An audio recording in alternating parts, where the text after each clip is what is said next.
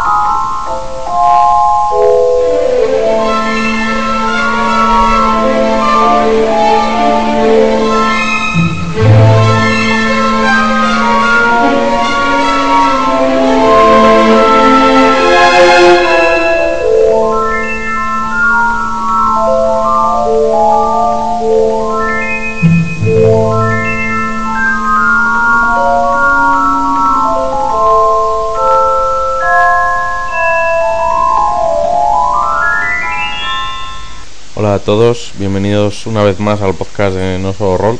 Yo soy Pedro J. Ramos y me acompaña por su propia voluntad Manu J. Sueiro. Hola Manu, ¿qué tal? Hola Pedro, aquí estoy efectivamente por mi propia voluntad y, y fuera del podcast he dejado toda esperanza. Ay, eso está bien, eso está bien. Y bueno, ya habéis visto que hoy hemos empezado ahí con un toque de magia nuestro podcast, ¿no? ¿Tú qué opinas al respecto, Manu? Pues nada, porque efectivamente, pues, eh, pues sí, pues una banda sonora ahí muy curiosona, ¿no? Y bastante representativa. Sí, sí, vamos, yo creo que todo el mundo pues la ha identificado como lo que es, que es parte de, de la banda sonora de Harry Potter, quizás sea la canción más representativa. Y esto tiene que ver con lo que vamos a hablar, porque hoy, contra todo pronóstico para los que oyeran el, el último podcast, pues volvemos a hablar de no solo de 20. Sí, Anda, yo creo que vamos a hablar de Harry Potter pues no, no va a ser el caso. De y de hecho, Pedro Potter tampoco. pues no, tampoco, eso tampoco va a ocurrir. Pero bueno, aún así, antes, antes de proseguir, pues yo creo que vamos a, a presentar a nuestra esta invitada. Hola, ¿qué tal? Hola, soy el Cheve, ¿qué tal? Estoy aquí con los demás. No soy una grabación. Si cuela, cuela. Pues nada, aquí está nuestro amigo el Cheve, que en algún momento del podcast pues opinará, si lo estima oportuno. Y bueno, después de estas ausencias que ha tenido, pues eh, es un placer contar con él, ¿no, Manu? Siempre es un placer contar con Chévez. Bienvenido, Cheve. Ah, no, no, no. No estoy de acuerdo en absoluto. Pues nada, Cheve no considera que, que sea un honor estar con nosotros hoy. Así que empezamos bien, ¿eh? En fin. Bueno, antes de, antes de que cerréis el podcast por pensar que nos hemos tomado nuestra medicación, pues vamos a contar... Lo hemos tomado, ¿no? Sí, sí, la hemos tomado claramente. Sí, al menos mi- mis plantas lo han tomado, sí. En fin, eh, vamos a contarles de qué vamos a hablar hoy, ¿no, Manu? Cuéntanos, cuéntanos de qué vamos a hablar hoy. Pues hoy vamos a hacer algo muy bonito. Muy bonito, muy bonito.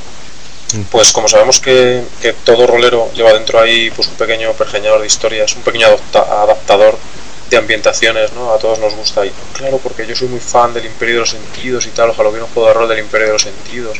Ah, pues no, yo soy súper fan de los vingueros y tal. Si hubiera un juego de rol de los vingueros, ah, no, pues a mí lo que me mola es en Juto Mohamuto y tal.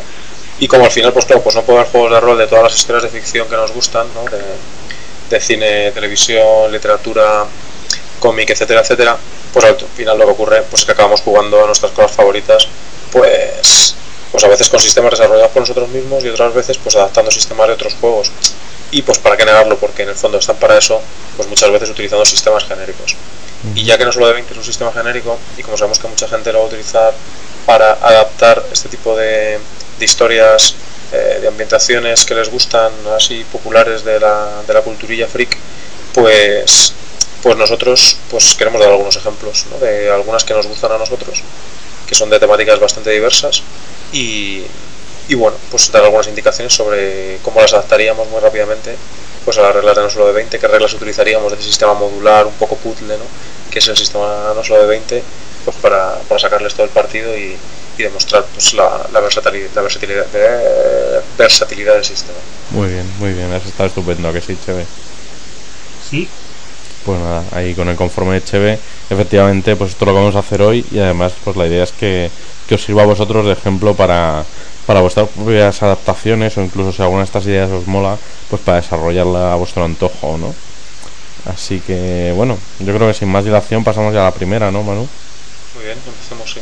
Venga, pues eh, tomando como pista la canción con la que hemos empezado, ¿tú de cuál quieres que vamos a empezar a hablar? Eh, ¿Los Simpson? Pues casi, casi, ¿no? Harry Potter no va a aparecer hoy porque lo hemos guardado junto con el Juto Mahamuto. Así que mejor hablamos de Harry Potter, ¿no? Que es algo más convencional y, y bueno, pues puede ser un, una buena entradilla, ¿no crees? Pues venga, vamos a ello entonces. Bueno, pues como todos sabéis, Harry Potter, pues son la historia de un niño mago, hay un niño de la sociedad actual, pero que pues se pasa ahí en vez de ir a clase en un sitio donde pues hay gente con velo, gente con tanga y esas cosas, pues va a una escuela de magia súper fina eh, de un rollo inglés bastante marcado, ¿no?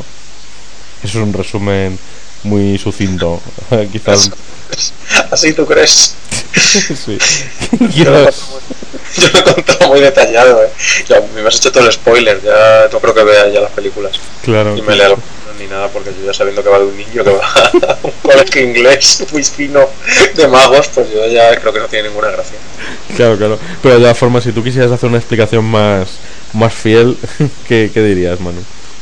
Pues yo diría que Harry Potter es la historia sobre la madurez de alguien que ha sido llamado a convertirse en un héroe y a revivir el enfrentamiento que destruyó a sus progenitores eh, y pues alcanzar un destino pues que originalmente pues le viene grande pero que todo el mundo ha decidido que le encaja a la perfección y que probablemente pues él no quiera ¿no?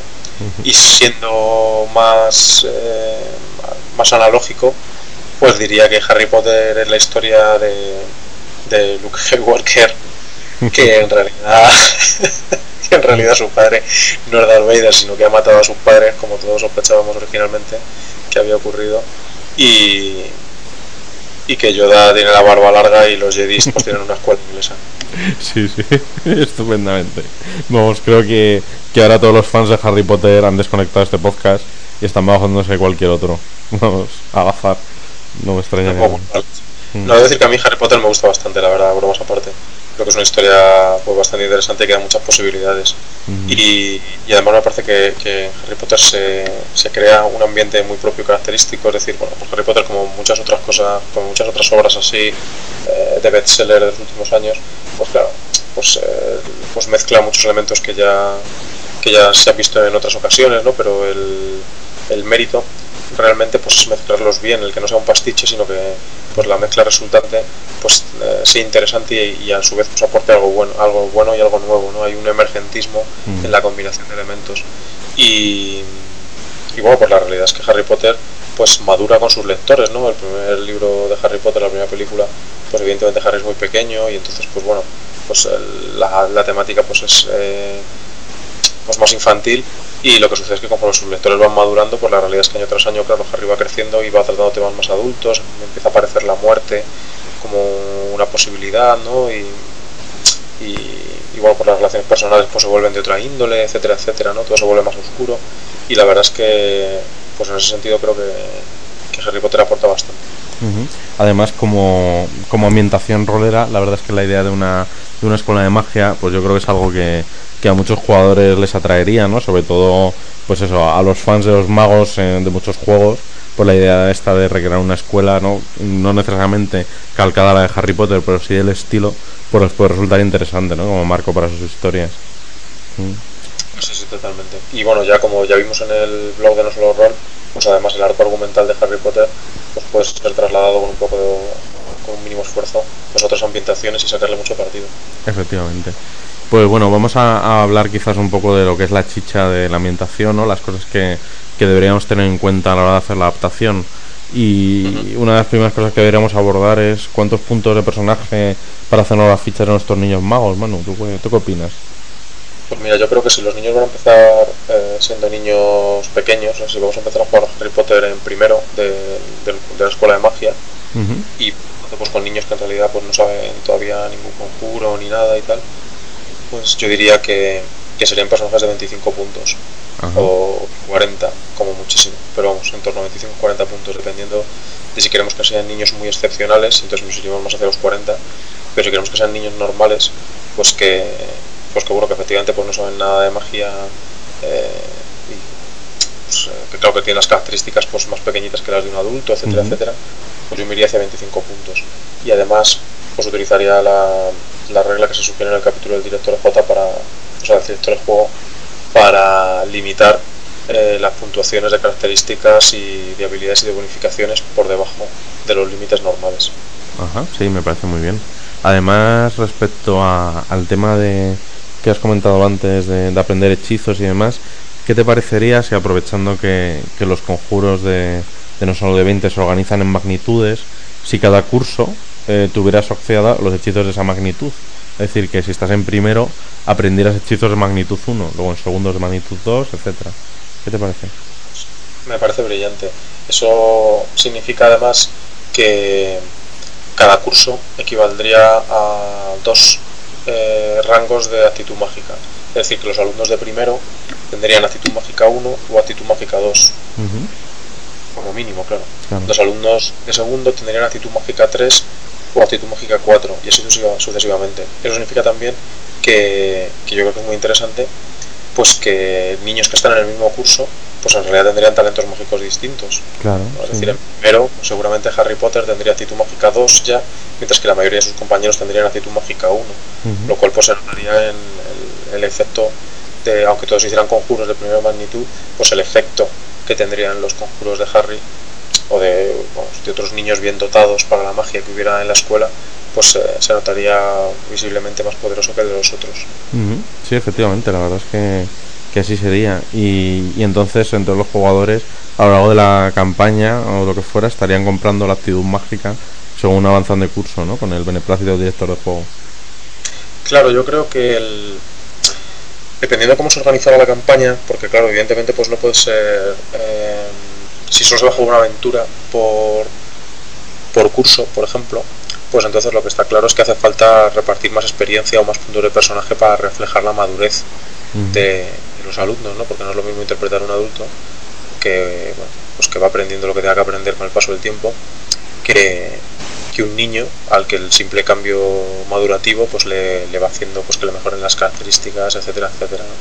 Y eso tendría que si se van a jugar muchas aventuras en cada curso, bueno, entonces a lo mejor eso no tendría tanta importancia, pero si se, se, piensan, se piensan jugar dos, tres o incluso una sola aventura por curso, pues entonces entre curso y curso el director del juego debería otorgar a los personajes suficientes eh, puntos de personaje, yo, sí, puntos de experiencia o incluso ya digo directamente puntos de personaje, pues para reflejar ese cambio, de modo que cuando estuvieran en cuarto o en quinto, pues estuvieran ya en el orden de 50 o 60 puntos de personajes y empezaron con 25, o en torno a 70, 80 si empezaron con, con 40. Ajá, muy bien. Además, y, esto creo que es algo que tú me has sugerido en alguna ocasión, pues las, las asignaturas de cada curso podrían asociarse a, las distintas escuelas de magia de no solo de 20, ¿no? Sí, o sea, es verdad que no hay en no solo de 20 pues eh, pues una escuela de defensa contra las artes oscuras y una escuela de herboristería o como se llame y tal, ¿no? Pero pero bueno, sí que es verdad que vocación, convocación, etcétera, etcétera, pues si estamos dispuestos a, hacer un poco el cambio conceptual, se podrían convertir en asignaturas de la escuela de Harry Potter, de modo pues que hubiera un profesor de vocación y uno de convocación, claro, pues enseñar los hechizos correspondientes a la magnitud apropiada al curso en el que estuvieran los alumnos. Claro. Y bueno, de todas formas, si alguien quisiera pues mantener el espíritu de Harry Potter, pues podría utilizar los conjuros del manual para clasificarlos de acuerdo con las asignaturas de las novelas. Por supuesto, si alguien estuviera dispuesto a tomarse ese pequeño trabajo adicional para capturar aún más el sabor, pues sería cuestión de, efectivamente coger las asignaturas del curso de Harry Potter y decir, a ver, pues defensa contra las artes oscuras, pues cuáles serían los conjuros que podrían entrar aquí, ¿no? Y pues, mm. seguir en esa línea. Claro. Y otra cosa bastante importante en Harry Potter al menos son las casas, ¿no? que en cada dentro de la escuela pues existen distintas facciones, por decirlo de alguna manera, con su particular idiosincrasia y, su forma de ser y su rivalidad entre ellas. Y, y todo eso, Manu, ¿cómo lo adaptarías a Rosa de 20? Bueno, pues quizás eso es una de las, cosas más interesantes, ¿no? Eh, por un lado se podrían hacer plantillas, ya que cada, cada casa, digamos, pues tiene un, un, miembro de la casa arquetípico, se podría hacer unas plantillas para para los alumnos que están que forman parte dentro de cada casa, que sirvieran fundamentalmente no tanto para los personajes jugadores, ya sabes que yo no soy muy partidario de aplicar plantillas a los personajes jugadores, sino más bien pues para que el máster pudiera generar PNJ rápidamente a partir de esas plantillas. Haciendo plantillas de cada casa y haciendo plantillas de alumnos de cada curso que se cruzaran, es decir, pues si eh, cojo la plantilla de alumno de tercero más la plantilla de, de alumno de Gryffindor, pues me sirve para generar un PNJ instantáneo de alguien que esté en tercero y que sea de la casa de Gryffindor. con las cosas características pues de, cada casa, pues, pues en la casa de Slytherin pues son civilinos, inteligentes, astutos, un poco retorcidos y tal, pues, eh, pues en ese sentido pues cogerle cogerles habilidades ahí pues de, de subterfugio, de ser taimados, de convencer a la gente y no sé qué, ¿no? Mm. Y bueno, pues eso sería un poco el, como abordaría yo el tema de las casas para los personajes jugadores. Y para los personajes jugadores, pues bueno, el gorro ese parlante, pues en principio es quien decide a qué casa vas, ¿no? Así que debería ser el jugador el que pensara qué aspectos de su personaje, qué aspectos de personalidad de su personaje, pues son los que va a querer explorar y por lo tanto pues que le van a conducir a una casa u otra y luego pues eh, participar en consecuencia. Todos sabemos que, que, Harry podía haber ido a Slytherin perfectamente y acabó, acabó en Gryffindor, ¿no? y, y bueno, pues en el fondo supongo que eso es porque el jugador que lleva a Harry pues quería ser de Gryffindor y ya está, ¿no? Y de modo que luego a partir de ahí pues se dedicó a desarrollar los, los aspectos emocionales y, bueno, también pues los valores de juego pues que se asociarían con, con ser de Gryffindor. Y luego, claro, también para, para las criaturitas, eso que salen en las películas, pues claro, hay, hay muchas en, el, en la sección de criaturas del manual básico, no solo de 20, y si no, pues con las reglas se pueden crear otras al gusto de, del director. Claro, efectivamente en las eh, en la saga de Harry Potter pues salen muchas criaturas clásicas, salen trolls, salen eh, hombres lobos, salen centauros, etcétera y algunas de esas criaturas pues aparecen en el bestiario, o sea que se podrían coger tal cuales. Ya sabemos que otras pues se podrían crear o incluso se podrían tomar de otros bestiarios de juegos de 20 sin prácticamente ninguna complicación. Claro. Y ya quizás para, para concluir esta adaptación lo, lo, que nos quedaría sería el tema este del Quidditch, ¿no? el, el particular juego de pelota eh, sobre escobas mágicas, que yo creo que la forma más sencilla para hacerlo sin complicaciones es construir las escobas como vehículos y jugarlos como persecuciones, ¿no? En, el cual un jugador persigue al otro que tiene la bola o a la bola pequeñita que se llama la snitch dorada, si no recuerdo mal, y, y bueno, reproducen las reglas del juego, pero utilizando las, las, persecuciones y las reglas de vehículos. ¿No crees, Manu? Sí, sí, perfectamente. O sea, con las reglas de vehículos diseñar una escoba voladora no debería suponer ningún problema. La verdad, estaría, las reglas perfectamente pueden, pueden abrazar ese, ese vehículo estrafalario eh, como cualquier otro, como, como tú que has diseñado las reglas bien sabes. Uh -huh. y, y unas cuantas maniobras, porque en el fondo pues se ha subido en la escoba voladora practicando el quidditch, pues se hacen unas determinadas maniobras y unas cuantas persecuciones podrían resolver el partido. con algo claro de creatividad por parte de los jugadores y, buenas interpretaciones podría ser además muy divertido. pues la verdad es que yo creo que con eso pues más o menos hemos definido lo, fundamental de, una adaptación de Harry Potter y la verdad es que a mí me han dado unas ganas terribles de jugar, no tengo que negar. Ah, pues mira. Sí, sí, vamos, me han dado ganas ahí de, de escribir una, una pequeña ambientación, una aventura o algo de no solo de 20 para cuando tengamos un manual de magia o algo así. Ah, pues te tomo la palabra porque de hecho estamos trabajando en un manual de magia, no sé si te lo he dicho. Sí, algo más insinuado con tu maldad habitual. En fin. Pues muy bien, yo creo que, que ha sido una adaptación bastante convincente, ¿no crees, Cheve? Vale, me has convencido. Hostia, qué falso ha sonado eso. En fin, antes de, que opinéis como yo y, notéis que Cheve quizás no está siendo todo lo espontáneo que cabría ser, pues vamos a hablar de la ambientación, ¿vale, Manu? Sí, sí, yo veo a Cheve un poco enlatado, ¿no? Un poco como las risas de las telecomedias. Sí, sí, la verdad es que sí. que venga otra ambientación, sí. Sí, sí. Ah, no, no, no. No estoy de acuerdo en absoluto. Bueno, esa es la opinión de Cheve. En fin, eh, vamos a hablar de otra cosa y que sea un cambio bastante radical. Y vamos a hablar de, una ambientación que yo sé que a ti te gusta, Manu. ¿Qué te parece si hablamos de Aliens? Venga, me parece muy bien porque soy, soy gran fan de, Aliens, tanto de las películas como. Bueno, de las películas me refiero, claro, a las tres primeras películas, porque yo no, no recuerdo que exista ninguna cuarta película de Aliens. eh, como de los cómics, en los que se han hecho cosas bastante interesantes. Muy bien. Y de Aliens, de Aliens vs Predator tampoco pienso decir absolutamente nada. Pero bueno, así quien quisiera hacer un Alien vs Predator con las claves que vamos a dar, yo creo que también podría construirse algo parecido. Eh, bueno, quizás lo primero de todo sería, dado que hablamos de aliens, es hablar eh, de qué va la peli y también, como supondréis, que hay un bicho que es el alien o aliens, decir cómo podemos hacernos un bicho así para no solo de 20. Así que, Manu, venga, cuéntanos. Pues bueno, aliens, así en plural, pues eh, la historia de unos aguerridos marines y, y unas criaturas absolutamente pesadillas, unos depredadores creados por la selección natural más salvaje, pues que una y otra vez pues aparecen en los lugares más insospechados, sembrando la muerte y extendiéndose como una plaga. Mm. Esto bueno, pues es uno de los tópicos de la saga de Aliens, sobre todo en los cómics y tal, ¿no? El hecho de que los personajes principales son marines o gente relacionada con los marines y todo esto pues está íntimamente relacionado con que hay corporaciones, en concreto pues la, abuela Yutaki está pues que está interesada en conseguir los aliens como sea pues para el diseño de armas biológicas y demás. Yo creo que una adaptación de aliens al rol pues aunque no necesariamente pues tendría que suponer el que los personajes fueran marines, pues tendría mucha gracia, claro, que fueran marines.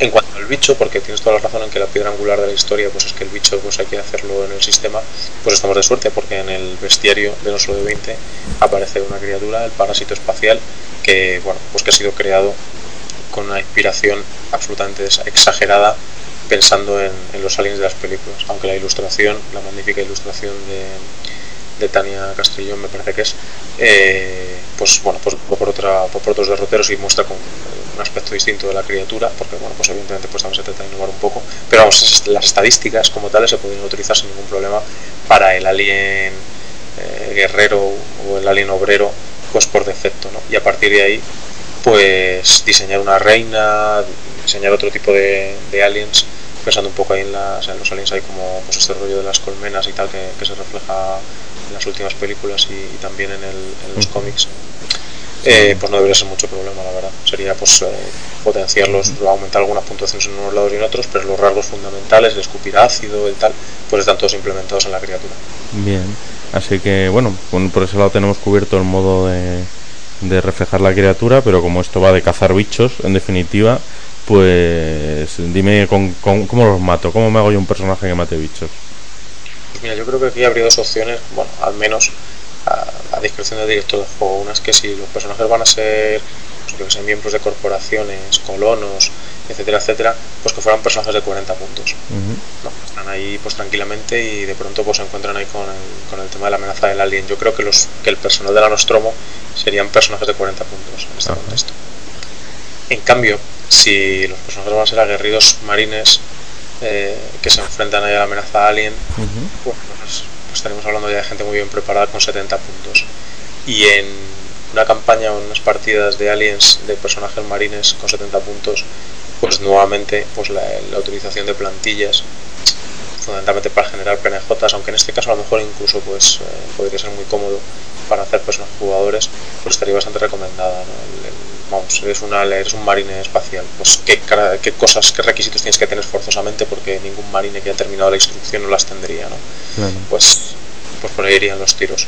Y además, pues en al generar personajes eh, marines, pues claro, adquiriría una importancia, estamos hablando pues de una temática de acción de medida, pues adquiriría una importancia considerable las dotes de combate, donde el estilo de lucha particular de cada marine, las técnicas que prefiere y no sé qué, pues se resolverían con las dotes particulares, ¿no? El que tiene armas pesadas, pues tendría determinadas competencias en armas y, bueno, pues dotes de disparo apropiadas, el que es el experto en instructor de combate cuerpo a cuerpo, pues en cambio pues tendría otras, etcétera, etcétera. En ese sentido se podría se podría hacer que los marines fueran ahí pues como muy idiosincráticos y carismáticos, partiendo ahí de un modelo de marine genérico común pues hacia pues hacia marines ya muy singulares y específicos y con su propia personalidad. Claro, pero como a mí no me engañas, yo sé que además de, de marines y demás, pues también hay en algún momento salen androides, ¿no? Claro, los androides son fundamentales efectivamente en Alien. Aparecen varias veces en las películas, en los cómics también se les menciona muy a menudo y siempre tienen un papel muy destacado. Y aquí creo que las reglas de robots, con la dote de beneficio mm, replicante, que precisamente pues bueno, pues es el equivalente a ser un androide, es decir, de un aspecto aparentemente humano hasta que se descubre lo contrario, pues sería perfecto para enseñar personajes o personajes no jugadores androides en el universo de Alien. Sin ningún tipo de problema se podría hacer sí con el manual básico. Eh, podríamos ahí incluir este, este tipo de personajes que son, ya digo, muy singulares y carismáticos eh, dentro de la ambientación de Aliens, pues los podríamos incluir en nuestras partidas sin ningún esfuerzo. Claro, y también eh, quizás, dado que es una, vamos, a mí me parece un género bastante orientado al combate, no estaría de más tener en cuenta esas reglas opcionales acerca del uso de miniaturas, ¿no? Pues yo creo que sí, vamos, que en este caso concreto un poco dependiendo del gusto de cada uno. Yo posiblemente no las utilizaría, la verdad, pero reconozco que en un momento dado sacar el viejo Space Hulk y poner ahí unos monigotes que representen a los marines y otros que representen a los aliens y tal, y saber dónde está en cada momento cada uno, ¿no? Y, poder, poder gritar ahí, eh, pero bueno, no puede ser, deberían estar aquí, a no ser que pues, pues bueno, quizá podría darle un aspecto más táctico al combate, ¿no? Y, en ese sentido, pues como no solo de 20 es totalmente compatible con las reglas de miniaturas, aunque no sean aunque no formen parte del corpus principal, sino que sean totalmente opcionales, pues en esa una ambientación como esta, pues quizás se podrían integrar. Igual de importantes, o quizá más importantes que esas, pues me parecería darle una buena solvencia a las reglas de miedo. A las reglas de miedo estándar, claro, no hablo de las reglas de terror, de horror, paranormal ni nada de eso, sino las reglas de miedo normales, las que hacen que la gente se quede paralizada cuando de repente un tipo con una motosierra se acerca hacia ellos. Bueno, pues en el universo de, Aliens yo creo que sería fundamental que, que los personajes pues tuvieran que enfrentarse al, al, miedo que supone pues unas criaturas que han sido diseñadas por la selección natural para ser los depredadores perfectos totalmente destructivos y sobre todo pues cuando pues, tu compañero al lado ahí pues es alzado de pronto desde la nada hasta el aire o cuando encuentras a, a, tu, a tu capitán pues que está ahí recubierto de un moco pegajoso y tal, con un monstruo horrible que le está a punto de salir del pecho y unido ahí inexorablemente pues a una serie de nidos y no sé qué. Yo creo que las reglas de miedo se les podría sacar bastante partido. Vale, me has convencido. Bueno, el está súper contento con, tu, con tus sugerencias. Está bien, está bien. Se siente querido en este, en este contexto. Claro. Pues la verdad es que sí, con, con estas indicaciones yo creo más o menos reflejamos aliens y en general pues cualquier epopeya de estas espacial de terror y, y bicherío, ¿no? Mm. Pues nada, entonces ¿qué hacemos? ¿Pasamos a otra ambientación distinta? Pues yo creo que sí, que me propones? Pues mira, te propongo un cómic que a mí particularmente me ha gustado bastante, que es Fábulas, no, no confundir con el juego de Forja Redondo, claro. Claro, nada, nada que ver, evidentemente. Vamos, tienen algunos puntos en común, pero la verdad que son puntos bastante alejados. Sí, porque para empezar, como, como tú bien sabes, Fábulas, que es un cómic de, de la línea Vértigo, se ambienta en la actualidad y no en la época victoriana como el juego de, de Jorge. Y en este cómic los personajes protagonistas son precisamente criaturas de cuento, ¿no? Son, son esas fábulas. Y... ¿Sí? No, no, no, claro, efectivamente. Que el, el juego de Jorge, el magnífico juego de Jorge, pues no solo es victoriano, no solo está ambientado en el siglo XIX, sino que además, pues, pues estos seres imaginarios, estas fábulas que dan nombre al juego, pues, pues bueno, son están fundamentalmente pensadas pues para ser personajes del director del juego, ¿no? para ser PNJs, mientras que los personajes son seres humanos normales que se dedican a investigarlas.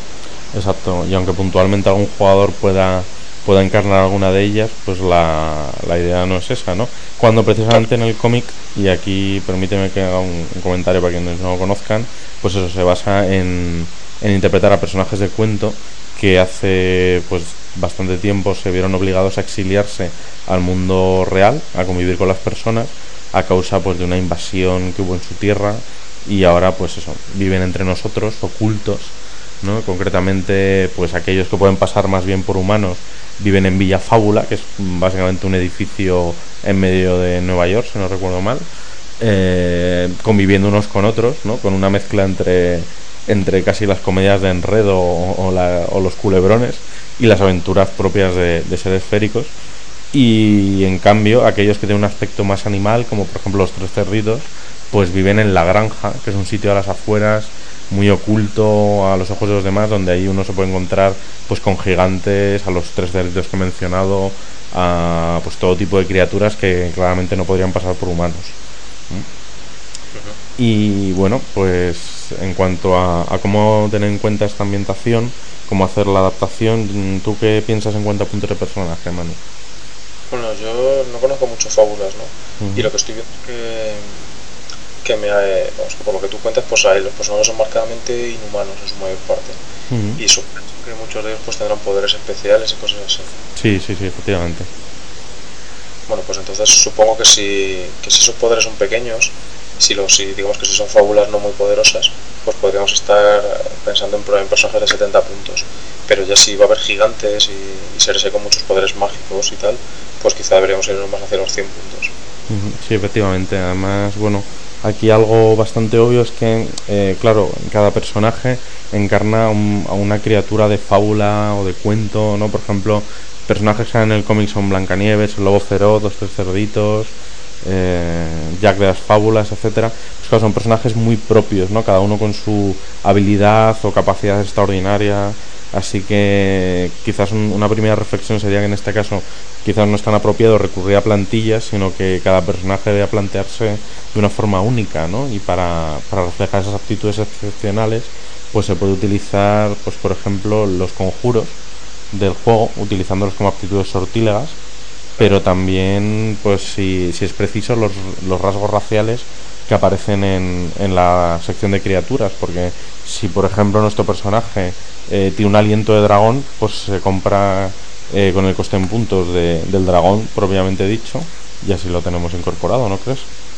Lo estaba pensando que efectivamente si son los seres de pues, fabulosos, pues en última instancia eso significa que los personajes van a tener acceso a habilidades que habitualmente son habilidades de criatura, ¿no? Y en ese sentido, pues no sería tan sencillo como coger el capítulo de criaturas y allí están listados todos los rasgos raciales con sus costes correspondientes y por lo tanto pues bueno sería cuestión de que el director del juego diera acceso a esos rasgos a lo mejor no a todos porque algunos pues a lo mejor son demasiado brutos y tal pero bueno pues en todo caso pues que algo que habitualmente pues está fuera del alcance de los personajes en las ambientaciones normales pues en esta pues posiblemente formarían una parte totalmente idiosincrática de ellos sí además pues sobre toda la gracia que tiene por buscar un personaje de cuento quizás no esté muy manido y, darle una vuelta de tuerca para convertirlo en un personaje jugador interesante, pues pues muy divertido. Lo que sí creo, y no debería, no debería obviarse, es que, como sabrán los lectores de los cómics, eh, precisamente los personajes de fábulas que son más inhumanos están limitados a vivir en la granja porque, porque las propias fábulas no les permiten que salgan fuera para que los humanos no se espanten y demás. Y entonces quienes verdaderamente tienen eh, libertad de acción que en las partidas de rol suele ser bastante importante para los personajes, pues son los que pueden pasar por humanos, ¿no? De hecho, un ejemplo es el lobo feroz, que aunque realmente es un lobo, pues en este caso, pues digamos que lleva piel de cordero, ¿no? Es decir, parece un humano un poco desarrapado y demás. En cambio, los tres cerditos, que los he nombrado varias veces porque la verdad, como personajes me encantan dentro del cómic, pues, pues claro, en ningún momento pues pasan por humanos. Y yo creo que eso debería reflejarse quizás, pues, eh, obligando a a los personajes que van a pasar por humanos a comprarse la dote de beneficio por un puntito de personaje, pues para reflejar eso, ¿no? Efectivamente, hay otra forma de, de abordarlo, que es eh, que yo creo que podría ser muy interesante, aunque esa que tú mencionas pues es perfectamente válida, que es utilizando las reglas opcionales de complicaciones. Ah, también. Entonces, si consideras... ¿Perdona? Sí, sí, que también, efectivamente. Si consideras que el aspecto inhumano es una complicación, pues entonces sencillamente pues los, los personajes que tienen aspecto inhumano pues escogerían la complicación aspecto inhumano, lo cual pues ya sabemos todos que no les da puntos de personaje adicionales, pero durante el juego, cuando su complicación pues les resulte un estorbo para conseguir sus propósitos, sea un obstáculo ahí serio, etcétera, etcétera, pues recibirían un punto de acción. Sí, sí, pues, pues sí, estupendamente. La verdad es una, es una opción muy válida y además esto me gusta porque porque os muestra, eh, queridos oyentes, que, que, hay distintas formas de abordar un, una misma eh, pues temática en, en, no solo de 20, ¿no? Ah, para que veáis que, que, no solo las directrices que nosotros marquemos aquí pues son, son las únicas, claro, sino que tenéis otras según vuestros gustos o, o preferencias. Y bueno, yo creo que con eso fábulas más o menos la tenemos cubierta, ¿no, Manu? Que, que juzgarlo tú, que, que, eres el experto. pues sí, yo creo que al menos lo, los rasgos básicos ya están. Luego ya entraríamos a hablar de personajes concretos y demás. Y yo creo que eso es mejor pues que, que cada grupo lo haga específicamente, ¿no? Nos enrollaríamos demasiado. Y creo que quizás antes de pasar a la siguiente, a la siguiente ambientación, podríamos poner un poco de música. ¿Qué te parece? Vale, pero que nos dé alguna pista sobre cuál va a ser la siguiente ambientación. Bueno, pues mira, te voy a poner una que yo creo que da la mejor pista posible, pero vamos, si alguien no la identifica, yo creo que debería ir rápidamente a su videoclub habitual o, o tienda y visionar las películas de las que vamos a hablar. Así. Alemule te refieres, ¿no? Ajá, ¿dónde? Alemule, dices. Ah, bueno, bueno, puede ser, puede ser, quién sabe. en fin, eh, ahí, eh, vamos allá, ¿vale? Venga, vamos. Venga, poned vuestras orejas atentos, vamos allá.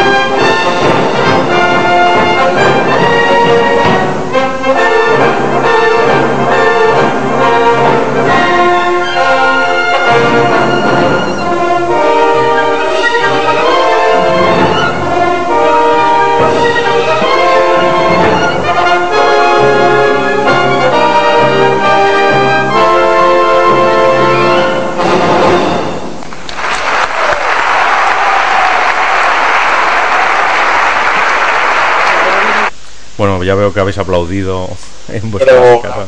bravo. Pero en fin, habréis adivinado de qué vamos a hablar ahora, ¿no? Porque no creo que haya Superman. De Superman, efectivamente, claro. La guerra de galaxias. No sé, es que las, todas las bandas sonoras de John Williams son iguales, ¿no? no, hombre, está al menos, ¿no? Esta describe muy claramente lo que vamos a hablar, que no es otro que sino Indiana Jones, que ha tenido además una película tardía, pues no hace mucho tiempo, ¿no? No hay ninguna película de Indiana Jones después de. de- de- después del, del, del, del Grial no hay ninguna. Después de la última cruzada no hay ninguna película de Indiana Jones. Hago notar eh, a los oyentes que Manu cualquier cuarta película de una saga pues no la reconoce como suya. No, a veces no reconozco ni la segunda, ¿no? Porque otra ambientación de la que podríamos haber hablado y quizá lo dejemos para algún futuro podcast, pues es la de los inmortales, de la que soy un fan absolutamente acérrimo y desde luego de los inmortales solo hay una película y ya está, y una serie de televisión, pero nada más, no hay nada más de los inmortales, no se hizo nada, nada, no hay ninguna película más, ninguna. Christopher Lambert se murió, se murió después de hacer la primera y, y ya está. Pues mira qué tema más interesante para hacer otro podcast parecido a este de, de ambientaciones que nos gusten, pero de las que renegamos de alguna otra parte, como podría ser también Piratas del Caribe, por ejemplo. Así que- Por ejemplo, aunque Piratas del Caribe, vamos, yo creo que no, sé. Todas las partes me parecen iguales. Vale, muy bien. Antes de que esto derive en que yo a Manu le cuelgue el podcast y llega por mi lado, vamos a hablar de, de Indiana Jones, ¿vale? Vamos a hablar de Indiana Jones. Venga. Pues empecemos con la pregunta del millón, como siempre. ¿Cuántos puntos de personaje? No me digas un millón, porque entonces la ficha va a ser, vamos, descomunal. No, no, yo creo que, que Indiana Jones. eh, si los personajes van a ser del estilo de Indiana Jones, es decir, si van a ser ahí aventureros aguerridos que, que son profesores de universidad, llevan una doble vida y tal, eh, y que bueno, pues que son expertos ahí en el manejo del látigo el sombrero y saben ahí montones de lenguas muertas y no sé qué, pues entonces personajes de 70 puntos, claramente. Si vamos a jugar con Marcus y compañía, pues entonces a lo mejor pues, podríamos jugar con personajes de 40 o 50 puntos. Si vamos a Ujú. jugar ahí con mm, arqueólogos reales o más realistas o con personas más normales, pues entonces podríamos hablar de personajes de 40 o 50, como digo, pero, pero si el rollo va a ser que sean ahí unos héroes pulp con todas las letras, como el Dr. John, pues entonces 70 puntos, ¿eh? Con Ujú. 70 puntos serían personajes muy bien, perfectos. Sí, estoy de acuerdo. Además, en, en una ambientación como esta, me imagino que no deberían faltar el uso masivo de las reglas de, de secuaces, ¿no es así, Manu? Yo creo que hay dos cosas fundamentales en una ambientación como esta. Una es efectivamente el uso de las reglas de secuaces. Eh, porque bueno, pues porque aquí debería caer la gente como moscas en cuanto les estrellaras una botella en la cabeza o cualquier cosa. Es decir, solo debería haber unos cuantos personajes no jugadores clave que, que no se, les aplicara esas reglas. Mientras que a, a los demás, a la gran mayoría, pues deberían ser efectivamente pues eh, solo pobres esbirros que están ahí para caer como moscas. Y por otro lado, en, en la, en, pues, una ambientación del estilo Indiana Jones, me parecería también fundamental el que los jugadores se reservaran bastantes puntos de acción para sus personajes. Sí, sin duda. ¿no? que en lugar de ir con los 3, 4, 5 puntos de acción, bueno, en realidad suelen ser 5 los puntos de acción normales, pues que no, que, que, se- que fueran hacia 10 puntos de acción, hacia el máximo de puntos de acción, o incluso pues que el director de juego en estas circunstancias excepcionales permitiera 15 o 20 puntos de acción como máximo. Y pues la, la regla opcional de, de no es tan grave como parece para utilizar puntos de acción para librarte de las heridas, pues me parecería también verdaderamente esencial en este, Claro. en este contexto. Sí, sí, sin duda. Además, eh, otro elemento que yo creo que en las películas de Indiana Jones está muy presente eh, son los vehículos. Y aquí de nuevo estaría bien, eh, pues eso, tener en cuenta las reglas de vehículos y las persecuciones, dado que bueno, en casi todas las películas de Indiana Jones, en mayor o menor grado, hay una persecución a algún vehículo de distinto tipo, ¿no? Totalmente de acuerdo. O sea, efectivamente el que en Indiana Jones los personajes en un momento dado se suban ahí en unos carricoches y se persigan o haya un duelo de biplanos o algo parecido, pues esos son los elementos, claro, vamos, totalmente carismáticos de la saga, ¿no? Y, y aquí, pues efectivamente, pues en, campaña del estilo Indiana Jones, pues habría, habría que echar mano de las manos de, de las reglas de vehículos para no voy a decir que en todas las aventuras, pero bueno, pues en una de cada dos por lo menos pues hubiera un, una persecución o algo semejante, ¿no? Con los personajes saltando de un vehículo a otro, etcétera, etcétera. Que es algo pues que pues de los, propio de la Sí, además los que los que quieran por reflejar un poco el estilo de Indiana Jones también deberían pensar en, en empezar las aventuras eh, in media res, ¿no? Usando el recurso eh, que precisamente pues creo que, que, más o menos hablamos de él en el podcast anterior, ¿no? Sí, bueno, más que pensar en, en in res del que no hablamos en el podcast anterior, o, por cierto, ese recurso en concreto no hablamos, más que en in res yo pensaría en que en eh, aventuras del, del Indiana Jones deberían empezar con un, eh, con un prólogo, con un prólogo, con un preludio si quieres, no un preludio narrativo, eh, pues en, el, sentido de lo que entendemos nosotros como recurso de narración del preludio narrativo, pero sí con un preludio, ¿no? con una pequeña historia de, de los aventureros haciendo algo finalizando una acción determinada, pues eso, pues sacando del templo la estatuilla y siendo perseguidos por los salvajes y no sé qué, y que luego en realidad va a tener poco que ver con la, con la historia principal, ¿no? Es decir, cuando luego ya los personajes hayan vuelto a la civilización y, estén ahí pues eh, en sus vidas digamos normales y, reciban la pista de la siguiente aventura que les va a llevar de nuevo a la selva, al desierto o a donde sea, pues que eso guarde poca relación con, con ese inicio, ese inicio inmedia res, la verdad sí, pero eh, pensando en un inmedia res rollo prólogo eh, que se jugó al principio y que sirvió pues nada, posiblemente para verles ahí un poco en acción. Pues sí, sí, efectivamente. Ahí está. Y, bueno, también nos quedaría tratar otro aspecto en esta ambientación que son pues el, siempre presente elemento sobrenatural ¿no? o, extraño del juego. Yo aquí creo que, estaría bien tener en cuenta tanto la psiónica como la magia, ¿no? Sí, sí, totalmente. Es verdad que, que en Indiana Jones el, el asunto este de, del extra sobrenatural que queda un poco fuera del alcance de los personajes, ¿no? que siempre es una historia de telón de fondo pues, de, que hay un objeto mágico o alguien con un poder mágico o algo parecido, pues debería estar presente. Fundamentalmente, bueno, yo, soy más partidario, claro, de que fuera la magia, ¿no? Porque la, la psiónica pues me hace pensar bastante en la última película y en el rollo de los extraterrestres por ahí correteando y, la verdad no me simpatiza mucho. Pero bueno, pues entiendo que, sí que es cierto que sería un elemento cool también utilizar la, la. Muy bien, y también, bueno, recomendar evidentemente eh, que los objetos mágicos, magia psiónica o lo que sea que empleéis, pues que sea, tengan una presencia más bien sutil o, restringida, al menos desde el punto de vista de, acceso a jugadores a ello. ¿no? Las pilis de Jones normalmente es un elemento más del desenlace de la historia, más que algo que aparezca continuamente, ¿no? para recordárnoslo. así que usarlo con moderación, chicos y chicas.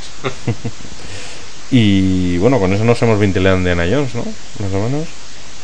Yo creo que sí, ¿no? Yo creo que es una ambientación que en principio pues, pues no exigiría eh, pues el, uso de mayores complicaciones. Sí, además, bueno, es un tema que, que sentimos pasión por él, ¿no? Nos gusta mucho el estilo de Jones tanto a Manu y a mí y a otra gente de cercana editorial que esperemos que nos den alguna alegría en este sentido en un futuro, ¿no, Manu? Pues eh, en eso estamos. Este es un, este es un mensaje subliminal para Joaquín García, que no tengo nada claro si oye este podcast o no, tengo que decirlo. Pero si alguien que lo oiga pues quiere transmitirle el mensaje, pues mira. Y efectivamente tenemos ahí pues un proyecto eh, un poco verde todavía para un juego de, que utiliza el sistema no solo de 20 pues de temática pues muy muy pulp ¿no? y Indiana Jones no sería la única referencia necesaria de, mencionar eh, pensando en este juego, pero sí sería pues una de las más importantes. yo solo diré una cosa, cosas nazis, diré, exactamente.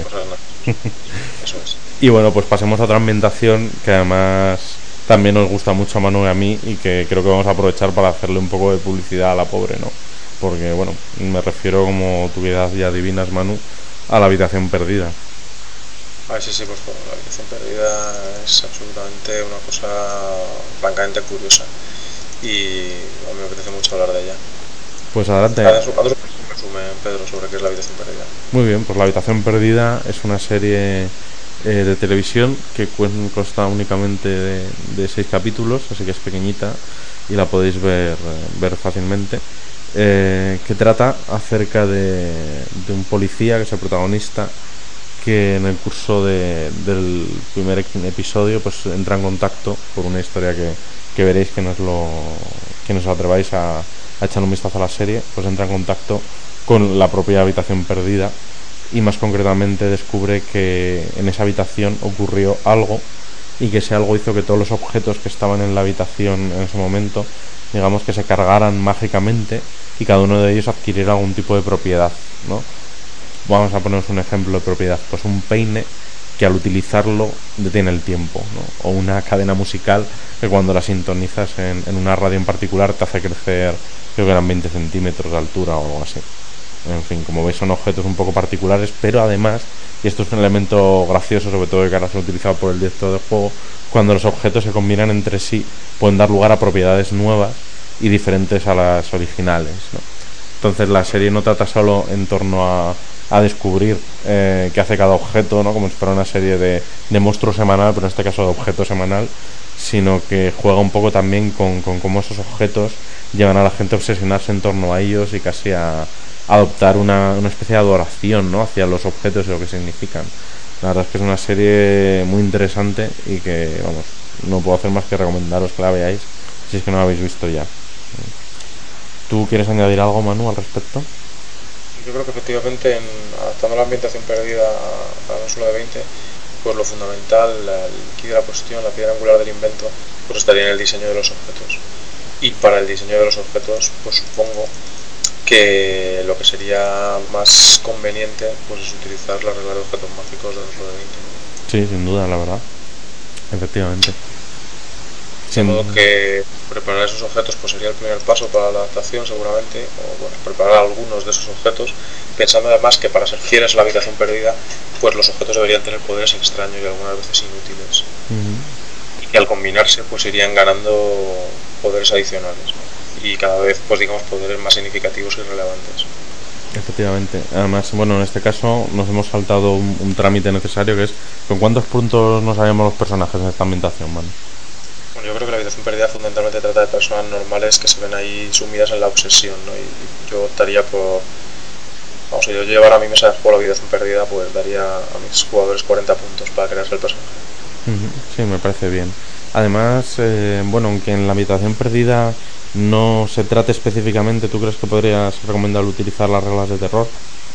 Bueno, efectivamente, La Habitación Perdida no es una serie de terror, no es una serie extraña y tal. Eh, pues de temática sobrenatural, pero, pero no de terror. Sin embargo, es verdad pues que quizá pues jugándolo, llevándolo ya esto al, al terreno del rol, pues puede que ganara en interés si, si tratáramos este, esta confrontación con lo sobrenatural desde el punto de vista del terror. O sea que, que, probablemente yo sí que utilizaría las reglas de horror y de locura pues para reflejar esas obsesiones por los objetos y demás, ¿no? Y como ahí el descubrir que los objetos tienen capacidades sobrenaturales y tal, pues provoca la disrupción de la mente de las personas, pues bueno, pues eh, utilizando tal y como simulan esas reglas de trauma, ¿no? O sea que sí, la verdad es que yo sí que las emplearía. Pues sí, la verdad es que yo creo que también las acabaría empleando. ¿eh? Y la verdad es que poco más también que comentar de, esta serie, ¿no? Porque quizás... Dime. No, digo que bueno, por su carácter contemporáneo, pues la, habitación perdida pues se beneficiaría bastante pues de pues bueno, pues del hecho pues las, comodidades que siempre supone el, jugar partidas contemporáneas. Y es verdad que, que los juegos genéricos, y no solo de 20 eso no es una excepción, pues muchas veces a, donde resultan más fácilmente adaptables, donde requiere menos trabajo la adaptación, pues es al emplearlos en, en contemporáneas, o por lo menos esa es mi experiencia. Sí, bueno, además, eh, bueno, por ejemplo, el capítulo de equipo pues está lleno de objetos de todas las ambientaciones, pero claro, efectivamente, eh, pues por contar con armas de fuego de distinto tipo, pues puede venir bien un, en, una, en una ambientación como esta, donde una de las frases más legendarias de la serie es eh, cuando el protagonista saca su pistola, que evidentemente no es un objeto mágico, pero un personaje pregunta, bueno, ¿y este objeto qué es lo que hace? Y él responde, pues dispara balas muy rápido, efectivamente. Efectivamente. Así que sí, sí, ahí está. Capítulo de equipo, tenerlo en cuenta para esta ambientación. Y bueno, pues pasamos a la siguiente. Pues por mí sí. Vale, pues siguiente y última. Si el Cheve está de acuerdo, por mí vamos a pasar a la bueno, siguiente. Pues no sé, Cheve, ¿tú nos vas a hablar hoy de, de alguna ambientación? No. Bueno, pues nada, entonces, ¿te parece si, si pasamos a la siguiente? ¿Eh? Sí, pero antes de ¿Sí? hacerlo, lo que sí quiero decirle, lo que sí quiero decirle a, a nuestros oyentes es que, pues, como formamos aparte de, de traer al Cheve grabado y tal, pues tarde o temprano tendremos que traer al Cheve en directo para que nos hable de E0. Porque yo sé que él lo está deseando y vosotros, aunque todavía no sabéis lo que es y por lo tanto no podéis estar deseándolo, pues creerme, también lo estáis deseando. Estáis oyendo, estáis deseando oír hablar de E0, la ambientación de no solo de 20 que, que prepara Cheve. Hombre, también puede ser que estén deseando oír a alguien que no seamos tú y yo o una grabación, ¿no? No se descarta. no se descarta en absoluto. Sí, sí, la verdad es que más tarde o más temprano tendremos que, que empezar a hacer desfilar por aquí a, a gente de la editorial, que yo creo que puede ser una experiencia muy interesante para, para los oyentes, ¿no? Pues sí, lo que pasa es que, bueno, no sé. Me gusta tanto ser nosotros los protagonistas que, claro, pues se resulta, resulta complicado soltar el micrófono. Y sobre todo tener despierta a la gente a estas horas. Bueno, pues venga, vamos con la última ambientación que, que ya hay ganas de abordarla. ¿eh? Yo en este caso, eh, pues queríamos también meter alguna ambientación más, más al estilo fantasía medieval o algo semejante. Y después de pensar en algunas posibilidades, pues yo abordé una que me parecía que desde el punto de vista de, de adaptación pues tenía más jugo, que era por las crónicas de Narnia. ¿Qué te parece, Manu? Pues ya sabes que yo quería meter Willow y que tú no me has dejado y que estoy frustrado por ello, pero vamos, las crónicas de Narnia me parecen también una buena e interesante act- ambientación de fantasía. Bueno, pero descuida que, que Willow se queda ahí aparcada junto con los inmortales y Piratas del Caribe para cuando llegue el momento. Y en Juto Mohamuto, claro. Pues bien, las crónicas de, de Narnia, como sabéis, al igual que en el caso de Harry Potter, pues están basadas en unos libros, pero quizás sean más famosos hoy en día a raíz de las películas que, que ha hecho Disney y tratan acerca de, pues, de unos niños en un principio corrientes y molientes que al cruzar a través de un armario mágico pues llegan a la tierra de Narnia donde pues aparte de ser unos chavales pues ya fue capaces de hacer cosas más molonas como disparar arcos y pelear con espadas y demás pues coexisten en una tierra habitada fundamentalmente por animales parlantes y donde normalmente es el hombre quien viniendo de tierras lejanas etcétera pues es el villano de esta historia no son suelen ser historias con cierto matiz ecologista pero pero vamos sobre todo la gracia que tiene de, de que es una ambientación con animales parlantes por todos lados ¿no? Curioso porque, vamos, es lo de cruzar el armario mágico y todo eso, pues es lo mismo que me pasó a mí el otro día. Pero bueno, eh, dejándolo de eso, no conviene olvidar tampoco que en realidad, pues matices ecologistas de lado y animales parlantes al margen, pues en realidad Narnia sobre lo que trata es sobre el cristianismo, como su propio autor pues reconoció en su momento, ¿no? Una metáfora sobre, eh, bueno, pues sobre la religión cristiana y la, la muerte y la resurrección de Jesucristo, etcétera, etcétera otra obra de ficción pues que quizás sería interesante adaptar a no solo de 20 en algún momento, por cierto. Pues sí, pues sí, pues sí. Pero bueno, así estamos ahora con los animales parlantes, lo que a mí me interesa. Vamos, eh, concretamente las marmotas parlantes me apetecen bastante meterlas en mis partidas. Así que, bueno, para empezar, ¿tú qué opinas de, de los puntos, Manu? ¿Cuántos, per- ¿Cuántos puntos le damos a los jugadores que quieren hacerse niños que cruzan el armario y tal y cual? Pues si quieres hacer un niño que ha salido del armario, pues yo Sabía que diría- dirías eso. es que me has puesto a fuego. Yo te diría que, que te lo hicieras con, si son adolescentes como los de Narnia y tal, eh, o como los mayores de Narnia, quiero decir, pues en torno a 35 puntos, 30, 35 puntos. No los pequeños a lo mejor con 20 o 25 puntos. Lo que pasa es que luego van a ser como los de Narnia, que cogen una espada y cuando te quieres dar cuenta, pues, eh, vamos, pues resulta que son ahí los putos amos de utilizarla y tal y cual, pues entonces sospecho que, que habría que, que pensar en, en más puntos, ¿no? En, posiblemente en 40, crearlos como si fueran personas adultas normales Ujú. o, o creo que incluso más. No conviene olvidar tampoco que en Narnia, si no recuerdo yo mal, que to- todo puede ser, pues los niños estos, pues al final se hacen ahí los reyes y, Sí. y hay los putos amos de- del lugar, ¿no? Sí, Y efectivamente. Teniendo en cuenta que se van a enfrentar con minotauros y con bichos ahí henchidos de habilidades de combate, pues a lo mejor habría que, darles ahí una reserva de puntos de acción o lo que fuera, pues que justificara el hecho de que sean, pues en principio niños, que sin embargo pues tienen esas capacidades ahí de, de lucha, pues eh, de, de- de liderazgo, etcétera, etcétera, pues, pues vamos, pues, totalmente hinchadas. Sí, Sí, la verdad es que yo ahí opino como Manu, que en este caso lo- los puntos de acción deben ser importantes. También estaría bien, eh, un poco recordando esto de las películas, pues que los jugadores se reservan unos cuantos puntos de dotes ahí al hacer la ficha, pensando en, en que al cruzar a Narnia, pues que alguien le enseñe en plan curso de CCC en 15 días, pues un par de maniobras de combate que se puedan comprar con dotes, o pues por ejemplo alguna dote de liderazgo ahí para, para el niño que sea el líder de los demás, etcétera y apoyando entre esos puntos de acción yo creo que pueden reflejar bastante bien este este crecimiento personal de los chavales ¿no? Pasa es que yo creo que una de las gracias de jugar la ambientación de Narnia, aunque los protagonistas fundamentales sean en las, en las novelas y las películas eh, los niños estos, pues yo creo que una de las gracias de Narnia sería jugar pues con el pues con la marmota parlante y con el, ¿sabes? Efectivamente has llegado al punto que a mí me interesa hablar, hablar marmotas parlantes. Pues yo creo que es una de las gracias de la, de la ambientación pues podría ser de que no todos los personajes pues fueran ahí humanos que han cruzado por el armario este, sino que, que fueran criaturillas y tal, ¿no?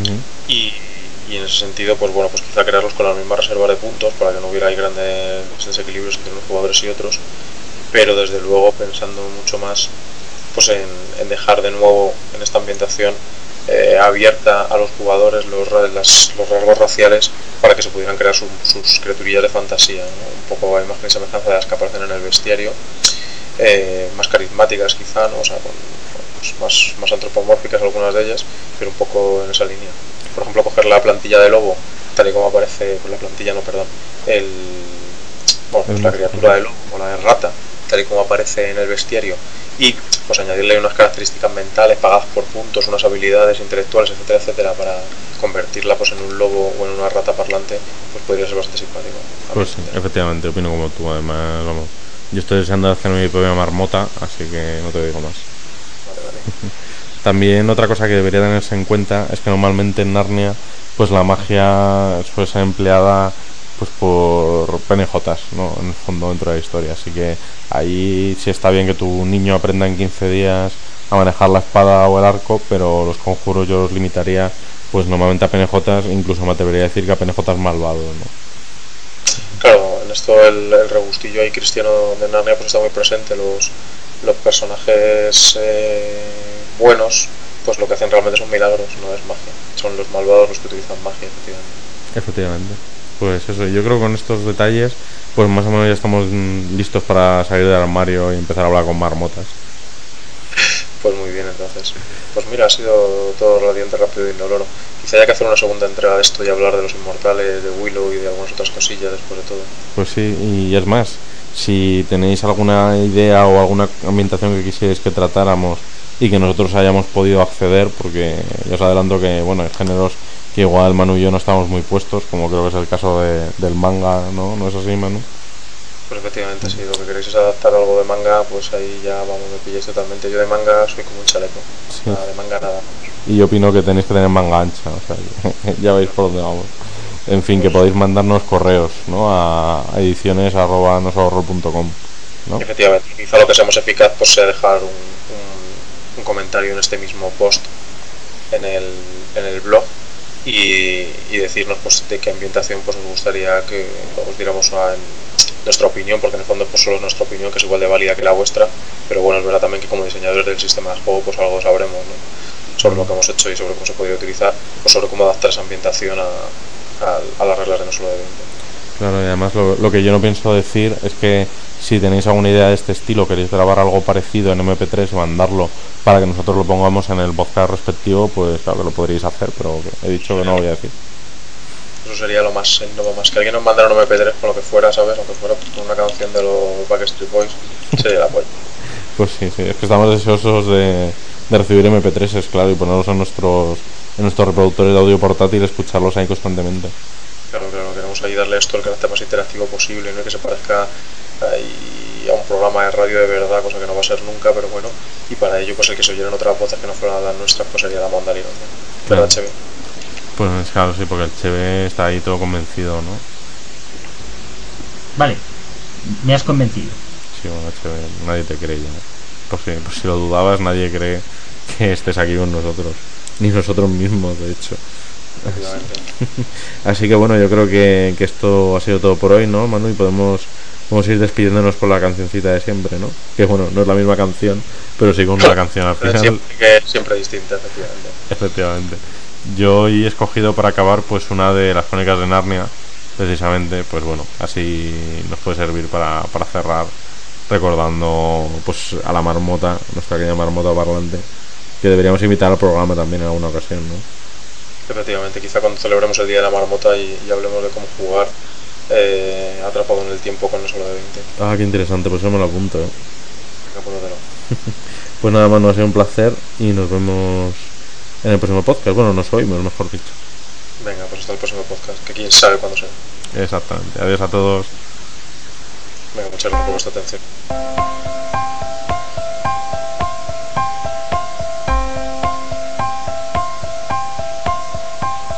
I've got my memory always inside of me, but I can't go back, back to how it was.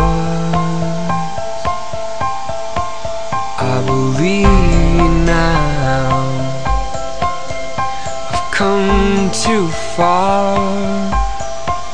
No, I can't go back how it was. Created for a place I've never known. This is home. Now finally where I belong. Where I belong. Yeah, this is home. I've been searching for a place